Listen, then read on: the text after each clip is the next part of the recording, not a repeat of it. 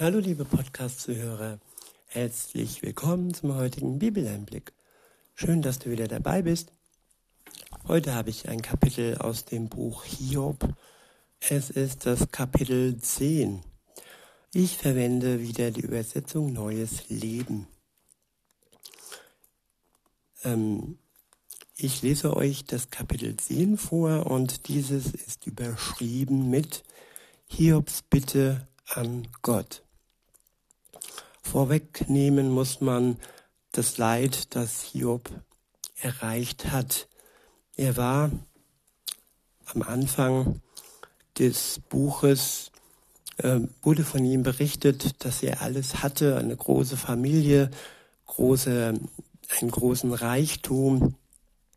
Er hatte praktisch alles, was man sich wünschen konnte im Leben. Und es war und ich gehe davon aus, er ist auch in dem Moment im Kapitel 10 noch ein gottesfürchtiger Mann und Gott ist für ihn im Mittelpunkt seines Leben, Lebens gewesen und auch noch dann, äh, wie es ihm wirklich ganz mies gegangen ist.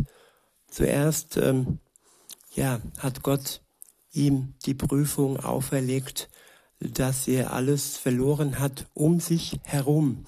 Also sein Besitz, sein Reichtum, all seine Schafe, alles, was er besaß und dann auch noch um sich herum seine Familie, seine Söhne und so weiter, seine Knechte, alles wurde ihm genommen zur Prüfung. Und diese Prüfung hat er noch wirklich meisterhaft ähm, ja, bestanden, sag ich mal. Danach ging es aber an Hiobs ähm, Körper. Er wurde sehr, sehr krank. Er war behaftet mit Hautkrankheiten und so weiter und es ging ihm wirklich ganz, ganz schlecht. Und ähm, ja, in diesem Moment, wo er praktisch alles verloren hat in seinem Leben, außer sein Leben selbst, er war noch am Leben und das war das, was Gott wirklich behütet hat, auch in diesem Moment noch. Er hat ähm, eine Zwiesprache gehalten mit dem Teufel, der Gott überzeugen wollte, dass Hiob irgendwann, ja, Gott loslässt, ihn wirklich äh, von sich weist und ähm, ähm, nicht mehr Gott in seiner Nähe haben möchte dass er ihm praktisch die Treue bricht. Und ähm, in Kapitel 10, wo wir hier sind, ja, ist es wirklich ein Gespräch mit Gott, das sehr direkt, sehr offen und sehr frei vonstatten ging. Und ähm, es waren richtig ehrliche Worte, die, die Hiob Gott gegenüber verwendet hat. Aber die Überschrift des Kapitels, nämlich Hiobs Bitte an Gott, macht klar, dass Hiob nach wie vor ja Gott gebeten hat, dass er ihm gnädig ist und sich ihm wieder ja segensvoll zuwendet. Und seine Worte, heute würde man sagen, waren hochdepressiv, sie waren hoch ja hoch ähm, dunkel. Aber trotzdem hat er Gott nicht aus seinem Leben ja, geworfen. In Vers 1 heißt es, mein Leben ekelt mich an. Ja, er hat sich wohl im Spiegel angeschaut und sah dann nur noch ganz ekelhafte, eine ganz ekelhafte Haut mit Ausschlag und eitrigen Wunden und ja, sein Leben und sein Körper war für ihn sehr, sehr ekelhaft und sein Leben hat ihn angeekelt. Und weiter heißt es dann, ich will meiner Klage freien Lauf lassen und über meine tiefe Verbitterung reden. Und all das liebe Zuhörer, ist legitim. Wir dürfen Gott anklagen. Wir dürfen ja unsere Verbitterung zulassen. Wir dürfen das frei aus uns rauslassen und Gott ist ein Gegenüber und er hört uns zu. Auch wenn er jetzt nicht sofort ähm, reagiert, so wie in Hiobs Fall und die Prüfung, die Hiob da ja überstehen musste, sie war sehr, sehr kräftereibend und ja, weiter heißt es, ich will zu Gott sagen, behandle mich nicht wie einen Übeltäter, sondern sag mir, was du mir vorwirfst. In einer Prüfung ist es so, dass man nichts verbrochen hat. Eine Prüfung besteht darin, dass der Glaube Hiobs von Gott geprüft wurde, wie stark Hiob ist und Hiob ja ging von falschen Tatsachen aus. Er hat Gott gefragt, ja, ob er denn ein Übeltäter wäre. Und ja, er fragte ihn, ja, was wirfst du mir denn vor, Gott? Was habe ich getan, dass ich so bitterlich leiden muss? Weiter heißt es in Vers 3, was gewinnst du, wenn du mich quälst? Du hast mich selbst geschaffen. Warum verwirfst du mich, während du die bösen Menschen zu Ehren bringst?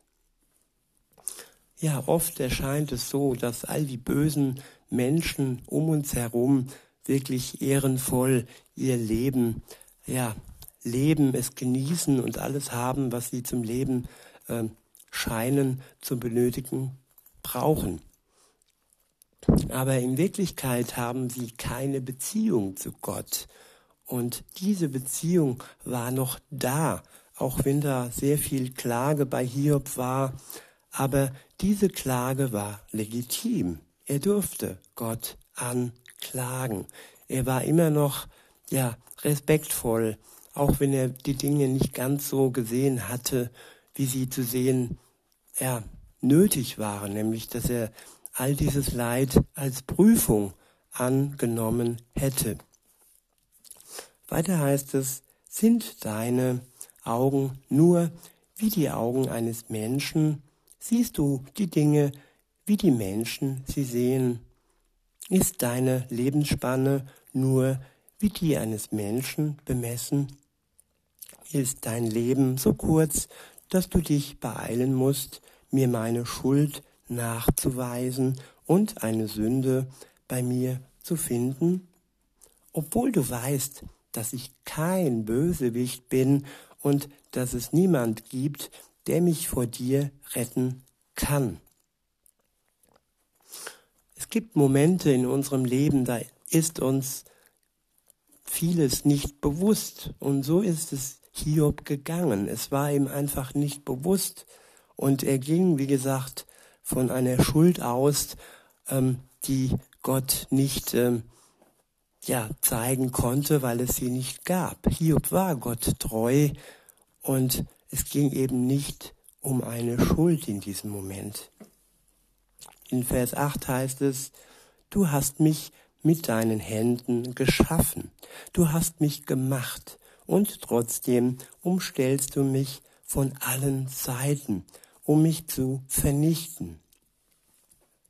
Bedenke doch, dass du mich wie Ton geformt und gestaltet hast. Willst du, dass ich nun zu Staub zerfalle? Hast du mich nicht geformt im Leib meiner Mutter gestaltet? Du hast mich mit Haut und Fleisch umkleidet, hast meine Knochen und Zähnen zusammengefügt. Leben und Gnade hast du mir geschenkt, und deine Fürsorge hat mich bisher bewahrt. Ich wiederhole, Leben und Gnade hast du mir geschenkt, und deine Fürsorge hat mich bisher bewahrt. Hiob erkennt an, dass Gott ihm das Leben geschenkt hat, dass Gott ihm gnädig war und dass seine Fürsorge ihn bisher bewahrt hat. Und ja, Hiob war ja noch am Leben und er war noch bewahrt, auch wenn sein Körper wirklich so verunstaltet war und er so behaftet war mit all dem Leid.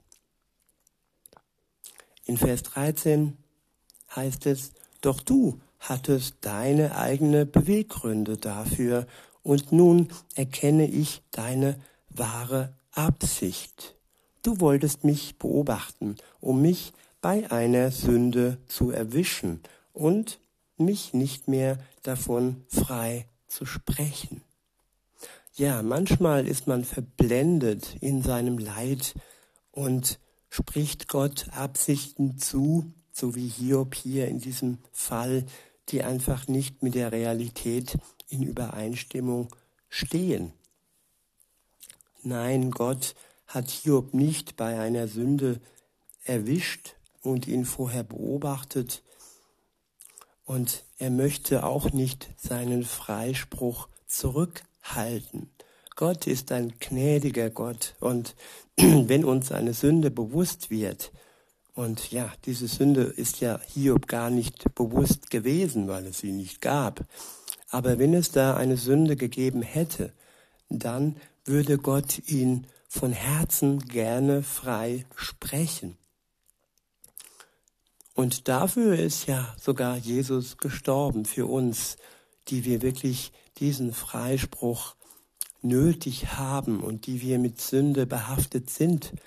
Und Gott zeigt uns auch nach und nach, was schiefgelaufen ist in unserem Leben.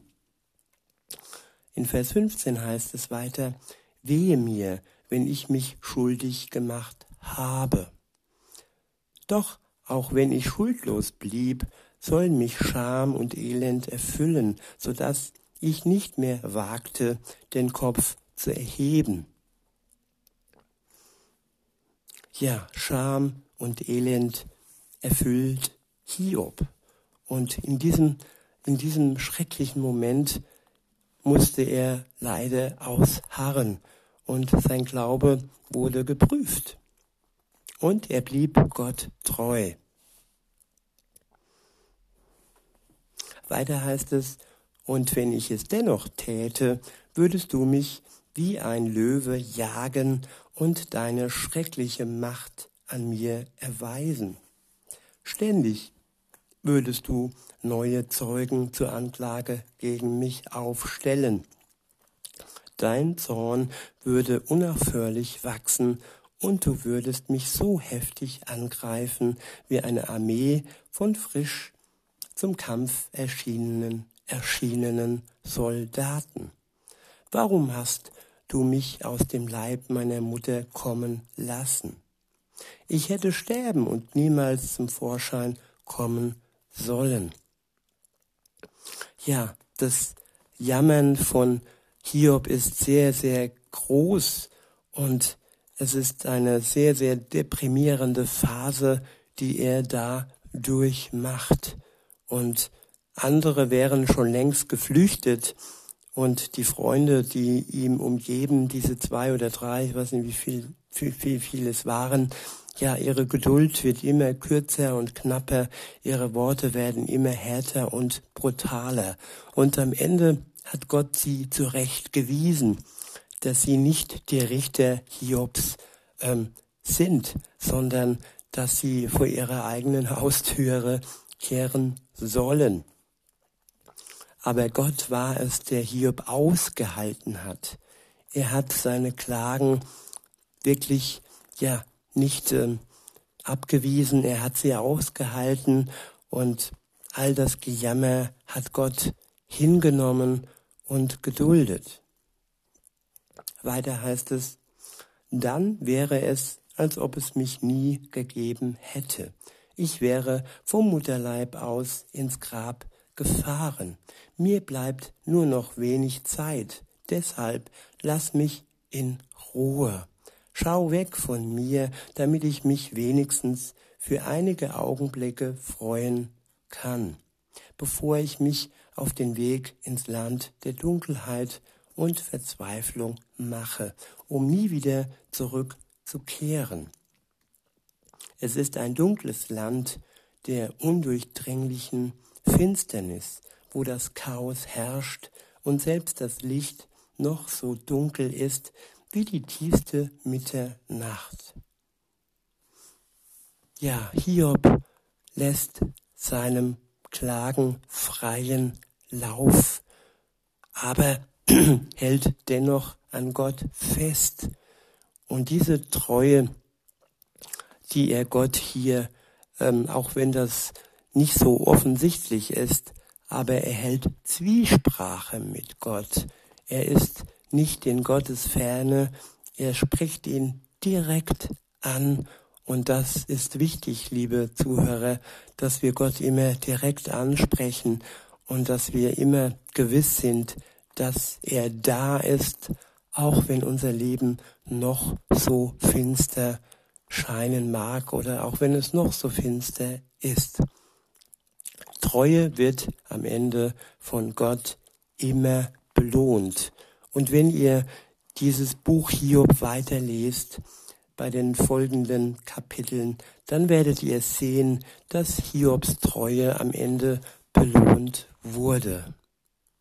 In diesem Sinne wünsche ich euch noch einen schönen Tag und sage bis denne.